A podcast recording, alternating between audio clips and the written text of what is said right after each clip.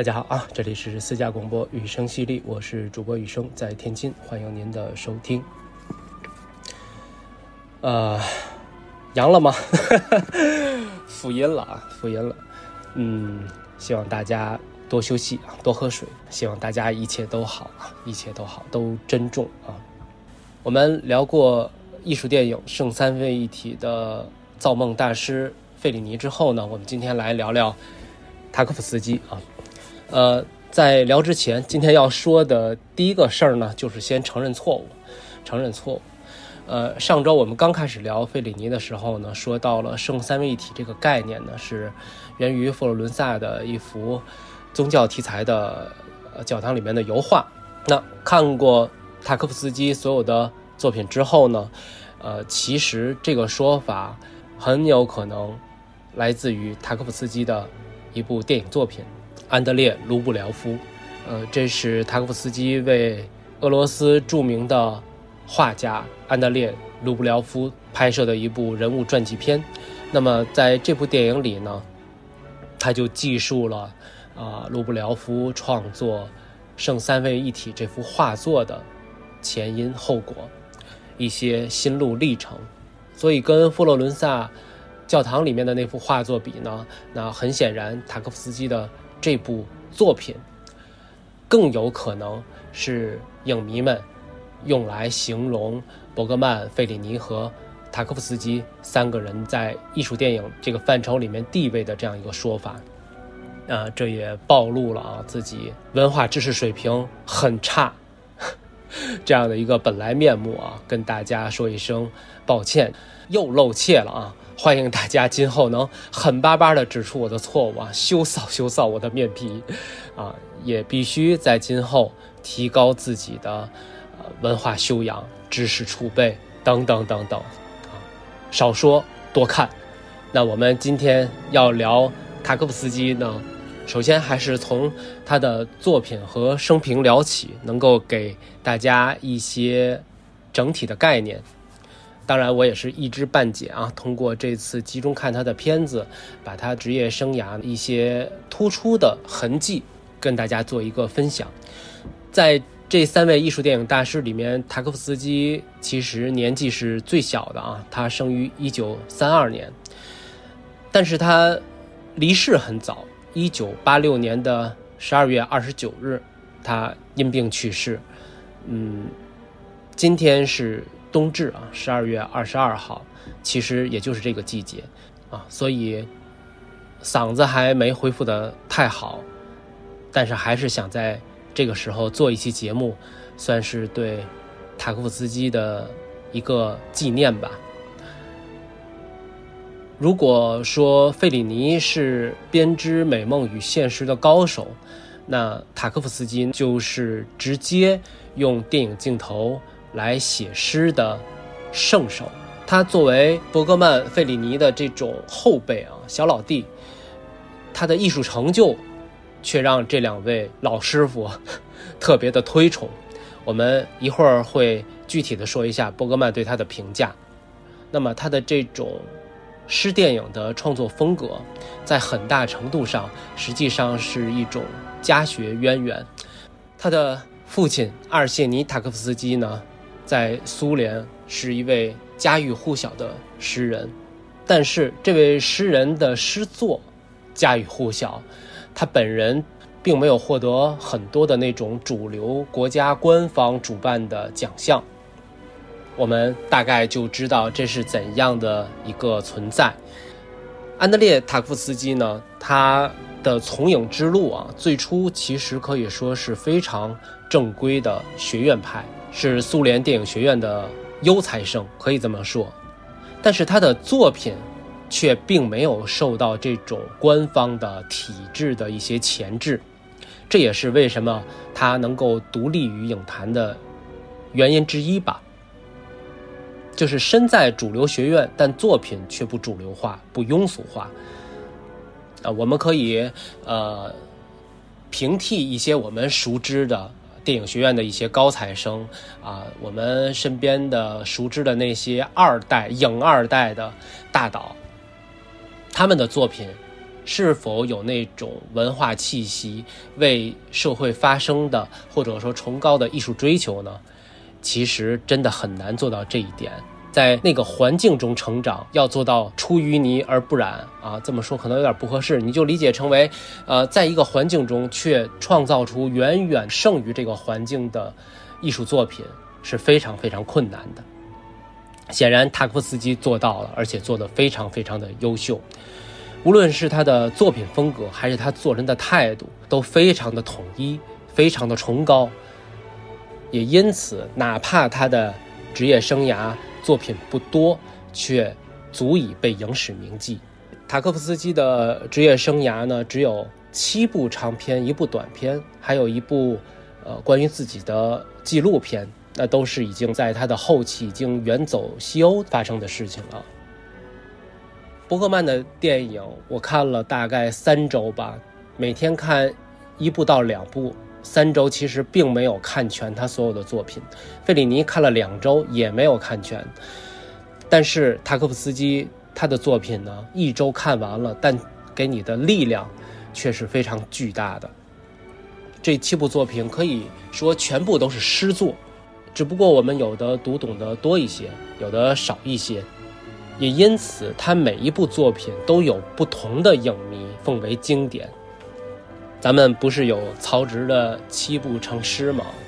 我也是笑称，觉得可以把塔可夫斯基的职业生涯算作七步成诗，七部电影诗作。这七部作品我们可以说一下啊，因为时间来得及，分别是一九六二年。伊万的童年，当然这不是他的处女作啊。电影处女作是一九六一年他创作的短片《亚路基和小提琴》。这两部作品呢，对影迷来说是非常友好的，呃，你大概能够看懂他的表达的手段。从一九六六年，也就是咱们最初提到的那一部史诗巨制啊，安德烈·卢布廖夫开始，到一九七二年的《飞向太空》，一九七五年的《镜子》。一九七九年的《前行者》，一九八三年《雕刻时光》，这就是那部纪录片。一九八三年同年的《乡愁》，一九八六年的《牺牲》，后面的这些作品全都极具诗意。你如果想像看一部故事片一样把它弄懂，是非常非常难的。它每一部真的都是一首现代诗。我们读诗的时候，很少会把每一个意象搞清楚，每一个象征弄明白。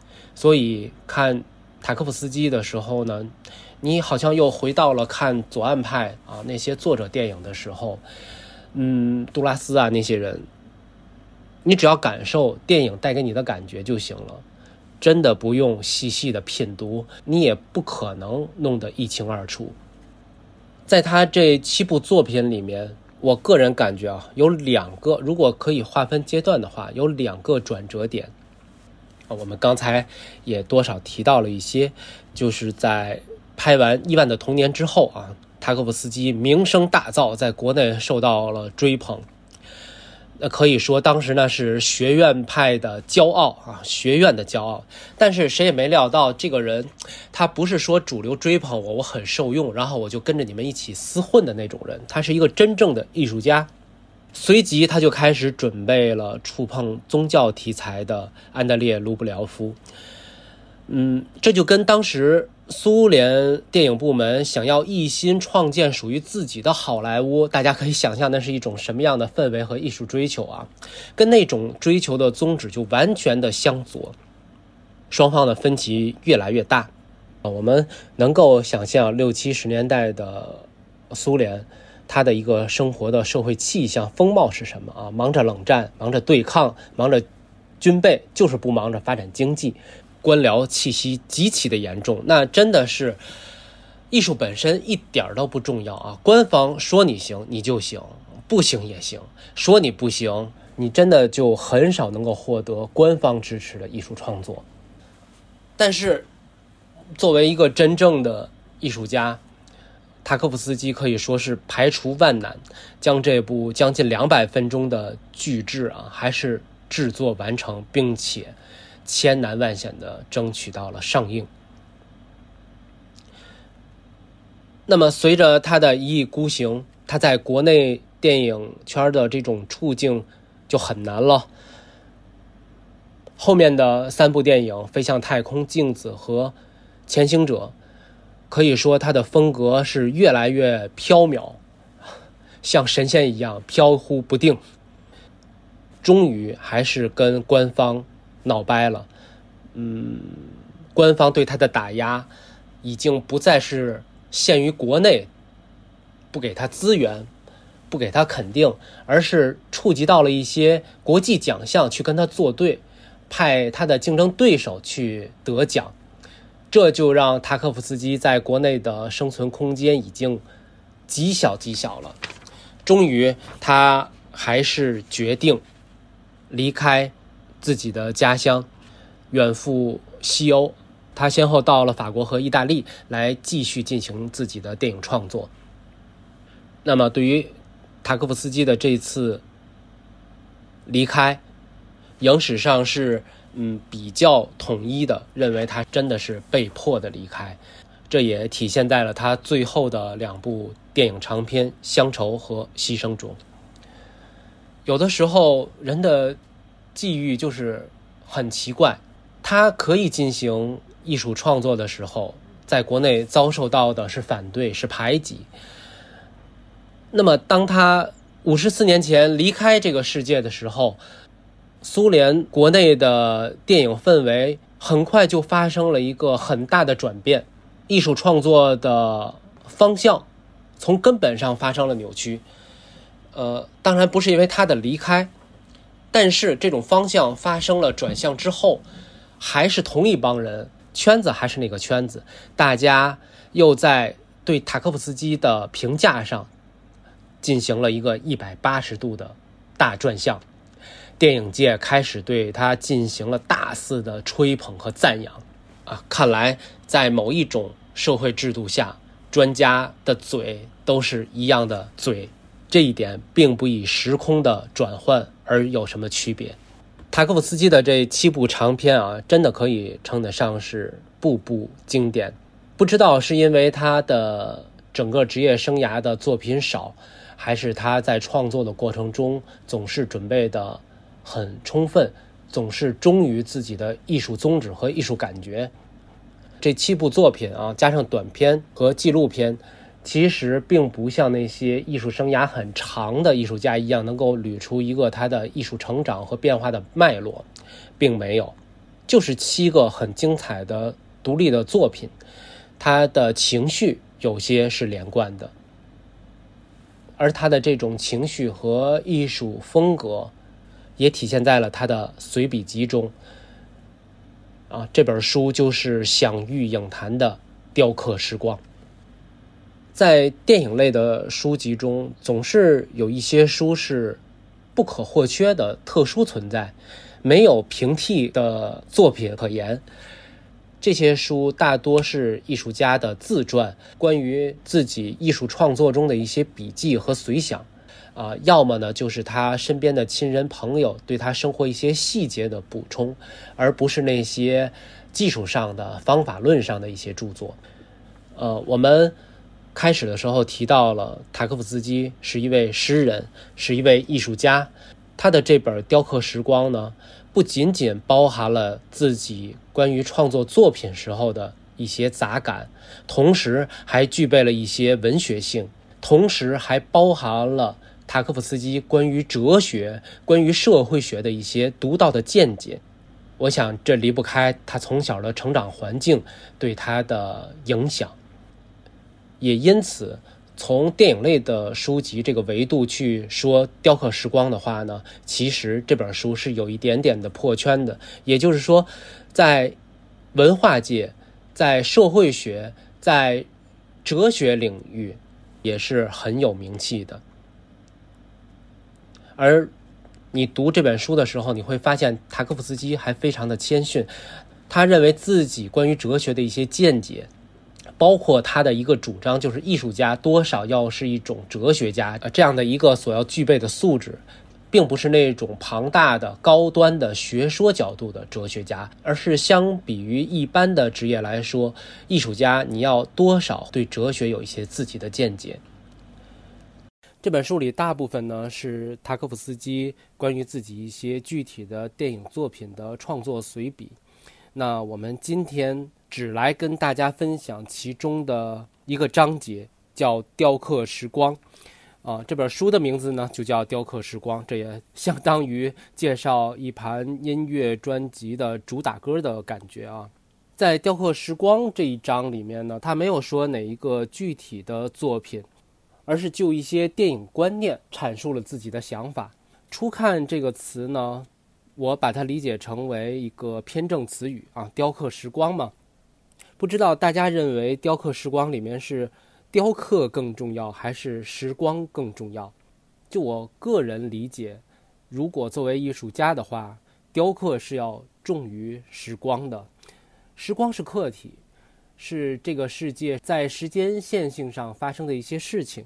那么雕刻呢，是手艺，是属于每个艺术家自己主观去创作的一个环节。那我们来看看塔科夫斯基在《雕刻时光》里，他是如何理解阐释“雕刻时光”这个词语的。在最开始呢，他先用了托斯妥耶夫斯基的小说《群魔》中的两个人物的一段对话来阐释了关于时间的一个概念。啊，他是这么说的：当全人类都得到幸福时，时间将不复存在，因为已经不被需要了。这想法完全正确。时间不是一个物件，它是一个理念，它将从人类的理性中消失。我没看过《群魔》这本小说，但我觉得这个观点提出的非常的厉害。就是我们看很多的电影，看很多的科幻小说，关于时间线，关于多重宇宙，艺术家们用无数的花样来在这个范围内创造不同的故事，有精彩的，有庸俗的，但是很少很少有人提出这样的一个观点，就是时间这个概念它是可以消失的，是可以没有意义的。那么相对应的后面。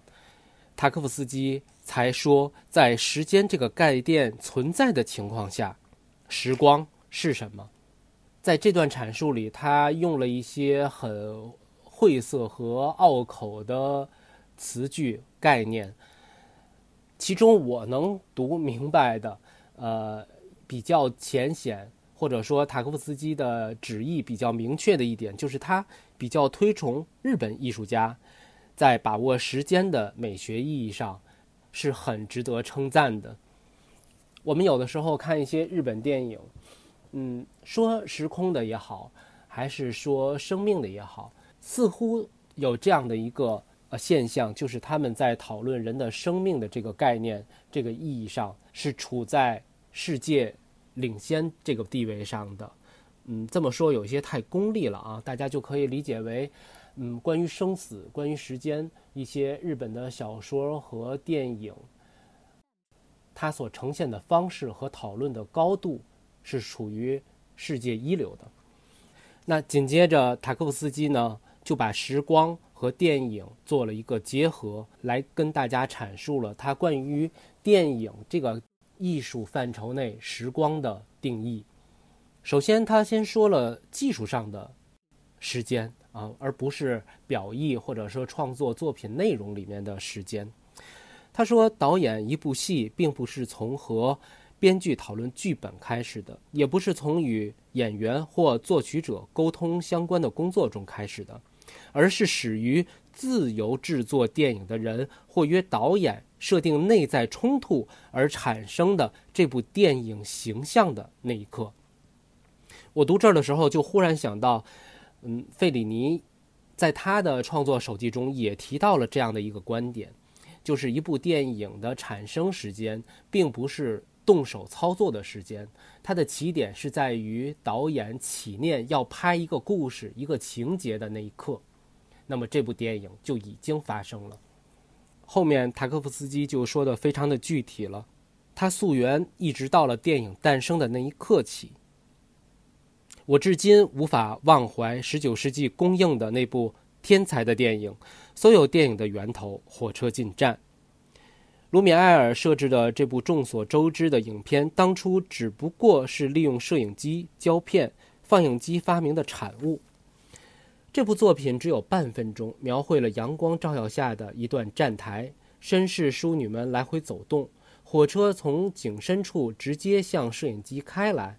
随着火车的驶进，放映厅里开始骚动不安，人们四处逃散。就在这一刻，电影诞生了。这不仅仅是技术问题，或者是新的阐释世界方法的问题，而是一种新的美学原则的诞生。非常明确啊，塔可夫斯基认为火车进站出现的那一刻，并不是一个小事情，是一个确立了电影美学的关键点。这种原则就是人类第一次在艺术史上、第一次在文化史上找到了一种直接留存时间的方法。一种直接留存时间的方法，这几个字用了特殊的字体。后面他说，同时可以无数次的将这段时间投射到银幕上，再现并回到逝去的时光。人类获得了真实时间的模型。如今，时间一旦被看到并记录下来，便可长久地雕刻在金属盘中。也就是说，它最初的“雕刻时光”这四个字的含义是：胶片记录下了一段时间内真实发生过的事情，也是电影作为一项技术或者说艺术，它开始雕刻时光的本来样子。正是在这个意义上。卢米埃尔的电影第一次播下了新的美学原则的种子。不久后，电影的发展就偏离了它原本的艺术轨道，沿着取悦庸俗品味和盈利的道路前进。在接下来的二十年中，几乎全世界的文学作品和大量戏剧被搬上银幕，电影被当作一种记录吸引眼球的戏剧化视觉的捷径。从那时起，电影就走上了一条错误的道路。直到今天，我们仍在收获苦果，恶果甚至不在于图解化之灾，最大的灾难是它使艺术的运用电影的唯一目标——破折号将现实的时光雕刻在胶片中的可能无法实现。嗯，这段呢，表明了塔什认为，电影。不应该仅仅作为文学或者戏剧的视觉化的工具，而是应当直接记录一段时光，并且在以后的日子里随时呈现这段时光。也就是人们关于电影最初功能的讨论，到底它是在呈现故事，还是在记录生活？这完全是欧洲和好莱坞两条支线的根本区别。后面他继续，电影是以何种方式雕刻时光的？我们将其界定为事实方式，事件、人的行为以及任何现实的物体都属于事实范畴，而且这一对象能以静态与恒定的方式呈现，这才是我们寻找的电影艺术特征的根源。有人反驳我说，音乐中时间问题也是核心。但是他们的解决方式是完全不同的。音乐的生命力体现在音乐完全消失的那一刻，电影的生命力恰恰体现在我们身边和现实须臾不可分离的生活本身当中，而电影的物化恰恰体现在与现实真实的须臾不可分离的关联中，它时刻围绕着我们，以事实的形式与表现雕刻时光。这就是电影作为艺术最重要的理念，它令人考虑到电影还有如此丰富的可能性以及远大的前景。我工作的理论建设源于此。人们为什么要去电影院？是什么让人们走进黑暗的放映厅，花上两个小时观看银幕上的光影游戏？是为了找乐子，还是为了获得某种麻醉？的确，世界上到处都有娱乐业的托拉斯与康采恩，他们对电影、电视以及其他视觉经济进行剥削。但我们的出发点并不在此，而在于和人类认知并掌握世界的需求密切相关的电影的原则性本质。我们认为，人们去电影院通常是因为时间，为了失去或错过的时光，为了不曾拥有的时光。人们为了生活经验去看电影，因为电影有一点是其他艺术不能比的，它的确开阔。丰富浓缩人的实际经验，不仅仅是丰富，而是延长，可以说是显著延长。这就是电影实实在在的力量所在，无关明星、情节、娱乐性。在真实的电影中，观众不仅是观众，而是见证人；在真正的电影中，观众不仅是观众，而且是见证人。以上这一段。嗯，我把它归为塔科夫斯基在阐述自己关于雕刻时光这个概念具体到电影艺术范畴中，那么胶片的作用。电影发明之初，它奠定的美学基础就是用胶片来记录一段时光。胶片的意义在于记录时光，而不能仅仅停留在视觉化呈现某种已经成为事情本身的创作工具。嗯，咱们可以肤浅的、简单粗暴的把它理解成为，塔科夫斯基实际上更注重电影的记录功能。那么后面他就开始着力描述“雕刻”两个字。如果说电影其实是记录时光、雕刻时光的艺术，那么它如何进行雕刻呢？这就是后面导演在说的。电影创作工作的实质是什么？一定程度上可以界定为雕刻时光，就好比雕塑家面对一块大理石，成品的样子已经了然于心，然后一点一点剔除所有多余的部分。电影人同样从包含海量生活事实的时间巨块中剔除所有不需要的部分，只留下能清晰描述电影形象的部分。这一剔除动作包含着艺术的选拔，艺术选拔在任何一门艺术中都占有一席之地。都说电影是一门综合艺术，它基于多种相近艺术的共同参与，如戏剧、散文、表演、美术、音乐等等。然而，事实上，这些艺术形式的共同参与对电影而言是一个非常可怕的打击。能够在瞬间化作折中主义的混乱，至多也不过是一种虚假的和谐，在其中找不到电影真正的灵魂，因为它在这一刻已经死去。应当彻底弄清楚，既然电影是一门艺术，那么就不可能是其他艺术门类的简单混合。只有认识到这一点，我们才能回答关于电影艺术的所谓综合特质的问题。影像不是文学思维或绘画技术的混合产物，那只会产生或苍白空洞或辞藻娇羞的折中主义。因此，电影中的时间的运动与组织法则不能用戏剧时间法则代替。事实形式的时间，我再次提到这一点。我认为理想的电影是计时，不是拍摄手法，而是重新建构和追溯生活的方式。后面，塔科夫斯基就用了一个极端的描述来阐述他的雕刻时光的概念。我心中理想的工作情形是这样的：作者携带数百万米胶片，记录下一个人从出生至死亡的每分每秒、每时每刻、每一天、每一年，最后剪辑出两万五千米及一个半小时的银幕放映时间长度。虽然在现实中我们无法拥有上百万米的胶片，但理想的工作条件并非不能实现，这正是我们应为之努力的方向。在何种意义上，重点就在于选择并串联一系列事件，去准确了解、去看、去听是什么把它们连在一起，这就是电影。否则，一不小心就会走回戏剧化电影的老路，根据既定的人物性格构建情节结构。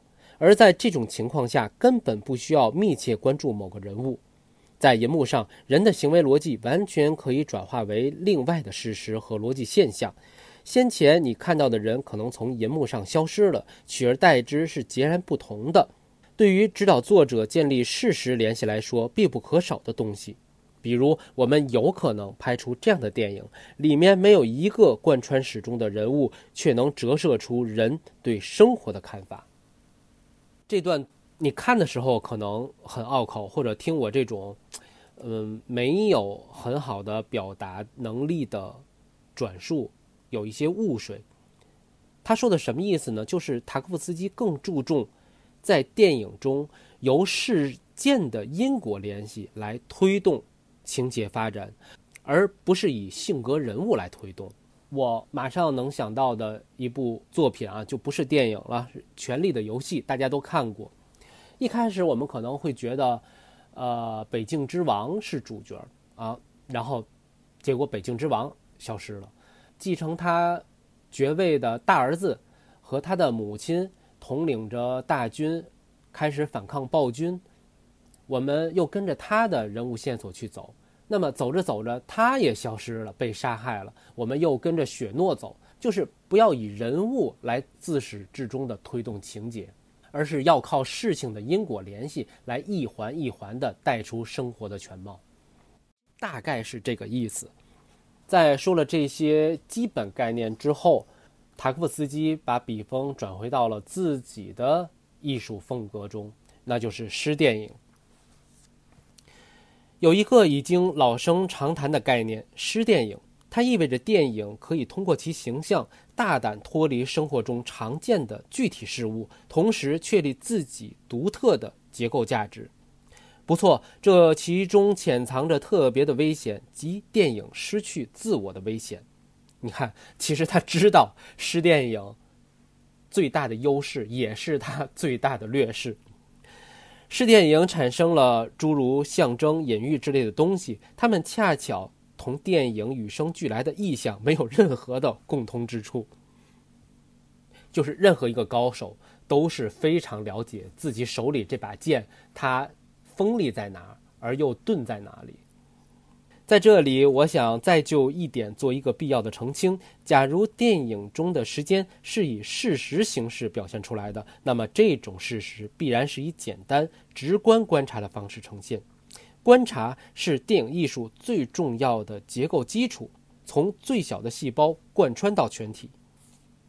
电影诞生于对生活的直接观察，在我看来，这是电影该走的路，因为电影形象实质上就是对时光中流淌的现象的观察。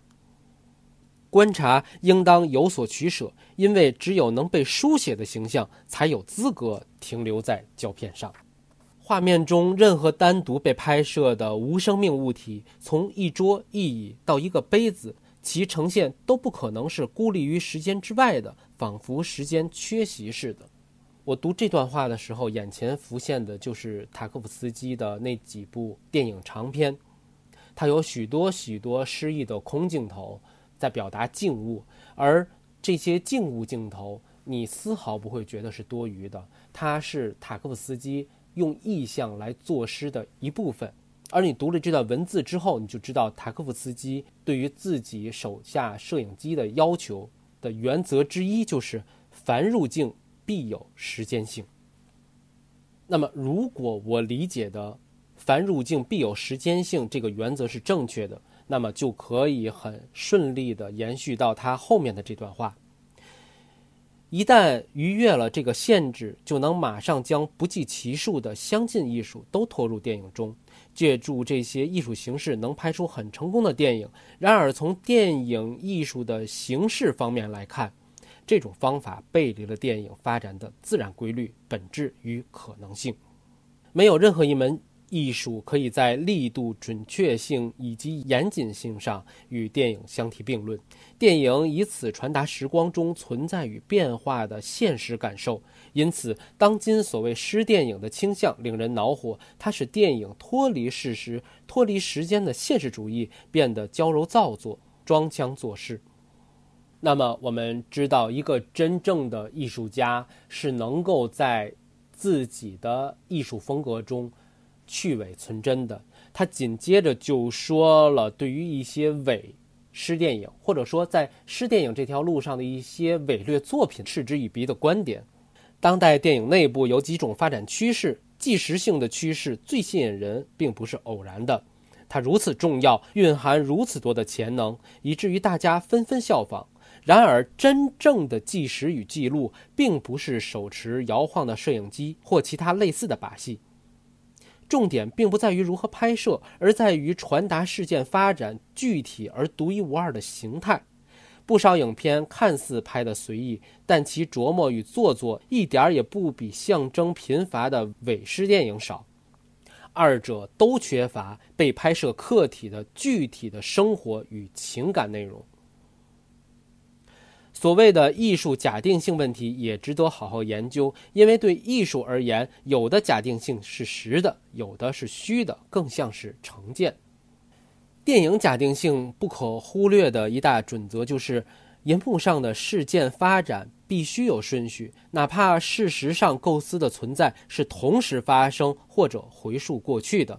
要表现两个或几个同时或平行发生的事件，就不可避免地将它们按先后排列，以蒙太奇串联起来。这段他又开始强调，胶片所呈现的所有的镜头必然要有时间性。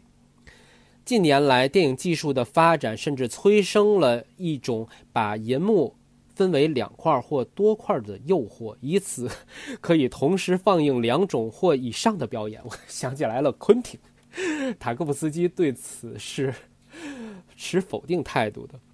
这是一条歧路，用臆造的伪假定性，他们原本就不是电影所固有的，也就不会有什么结果。可以说，电影一大重要的假定性在于，电影形象只能通过可听可看的生活的自然形式呈现，其描述必须是自然主义的。我所说的自然主义，并非众众所周知的文学上的意义，我指的是容易被感性的接受的影像形式。啊，就是别耍花活，世界里有什么你就拍什么，大概是这个意思啊。银幕上的梦境必须出自生活本身，切实可见的自然的形式。对于电影来说，含混和不可言，并不意味着没有对应的清晰图像。这是一种由梦的逻辑产生的特殊印象，是由完全现实的因素组合在一起并互相冲突制造而成的异常与意外。没读太懂，但我想费里尼应该会明白他的意思吧。那么读了这些，我们是不是都几乎忘了这一章节是在说雕刻时光的事情？实际上，塔可夫斯基一直在围绕着电影领域不同派系、不同雕刻派系的区别来阐述自己推崇的是什么，反对的是什么。那么后面他开始找了一个具体的落脚点，这就是。非常非常重要的场面调度。我们总说风格，风格，那么场面调度实际上就是风格落在胶片上的具体行为。塔科夫斯基最后找的这个点非常的具有实操性，对于电影爱好者来说是非常友好的。就是说了一些抽象的东西之后，最后让你在胶片中找到一个导演，他雕刻时光的风格是如何体现的。那么这就是场面调度。众所周知，电影中的场面调度指的是在镜头平面上被拍摄对象的位置与运动形式。导演在创造场面调度的时候，应当从主人公的心理状态出发，以全部的内在情境动力，让一切归于唯一的真实，如同对动作的直接观察。回归事实的不可复制性，只有如此，场面调度才能表现纯粹真理的具体性与多义性。我们如何调动演员位置？他们站到墙边交谈，拍他的特写，再拍另一个人的，然后他们分开。这其中最重要的环节也许会被忽略了。这通常不只是导演的问题，也是编剧的问题。假如我们没有意识到剧本是为电影而创作的，那么这个剧本就拍不出好电影。剧作家负有重任，需要具备真正的写作天赋。我所说的任务是描写心理，正是在这一点上，文学对电影产生真正有益而必然的影响，而不是阻止或曲解电影特性。我想说的是，去理解并揭示人物性格中的深度真相，这一点常常被忽略。导演和编剧都应当博识。在此意义上，电影作者不仅要具备心理专家型编剧的素质，而且要具备真正的心理学家的素质。编剧凭借自己对人物内心状态的全面把握，可以影响导演，而导演尽量提供更多的内容，乃至对场面调度做出建议。通常情况下，人的语言、内心状态和身体行为是在不同层面上发展的，它们之间相互作用，时而也相互冲突。只有全面准确了解在每个层面中同时创造了什么，为什么会这样，才可能得出我说的那种事实的唯一、真实以及力量。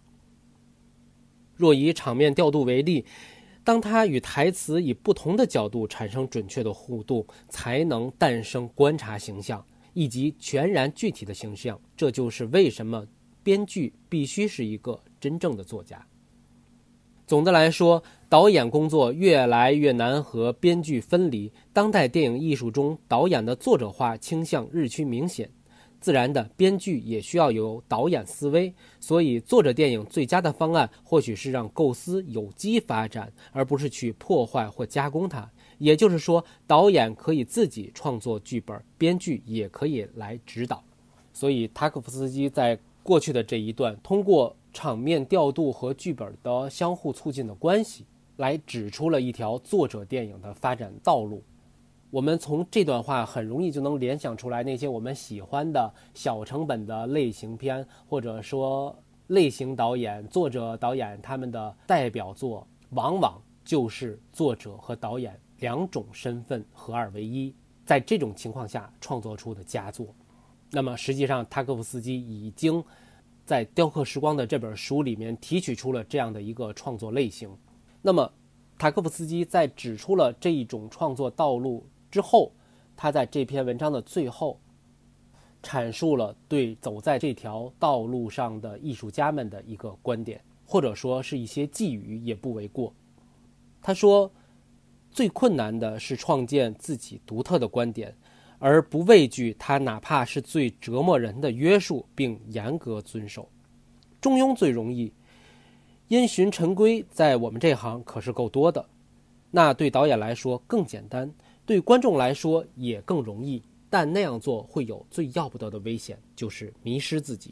我认为最明确的天才体现在艺术家执着于自己的观念、理念和原则，绝不会失去对自己观念与准则的掌控，即便是为了在工作中获取私人的享受。人们有时会批评一些电影过于简略，人物性格不完整，指责其中的三角恋爱故事和情节架构的不完美。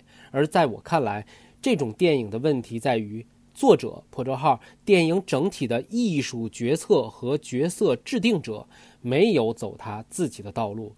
他应当毫不懈怠地盯着摄影机，拍下这些人在原始森林中的真正命运，而不是游离于剧本的情节中。人物性格不是没有塑造性，而是太过游离，没到结尾就支离破碎了。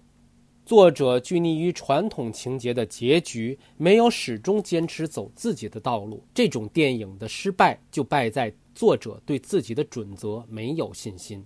艺术家必须保持冷静，他没有权利流露自己的情绪和偏好，并将其强加给观众。任何情绪都要升华，成为奥林匹克选手那般的冷静状态。只有这样，艺术家才能讲述令他激动的一切。我们周围有太多的诱惑，陈词滥调或不同艺术观点的诱惑。